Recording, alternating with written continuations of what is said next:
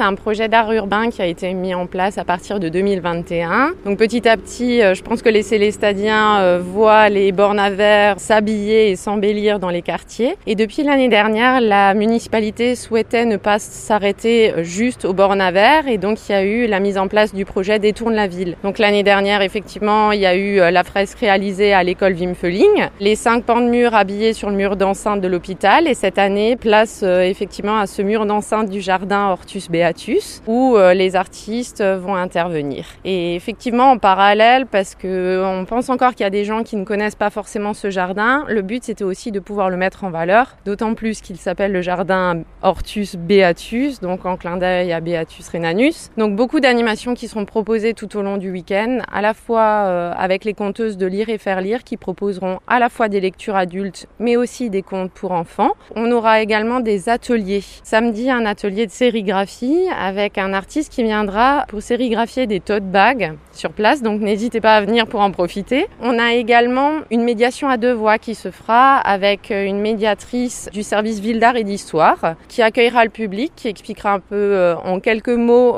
qui sont ces cinq personnalités qui ont été retenues pour ce mur. Et par la suite, les artistes expliqueront leur démarche artistique et leur technique. Donc c'est toujours intéressant. Ça permet aussi de faire sauter certains a priori par rapport à la technique hein, du street On aura également le dimanche un atelier de customisation d'objets en bois qui ont été créés spécialement pour l'occasion. Donc c'est euh, un artiste spécialisé dans le street art euh, qui accueillera les enfants pour les encadrer et le quintet Beatus euh, qui est un quintet de cuivre qui interviendra à différents moments de l'après-midi.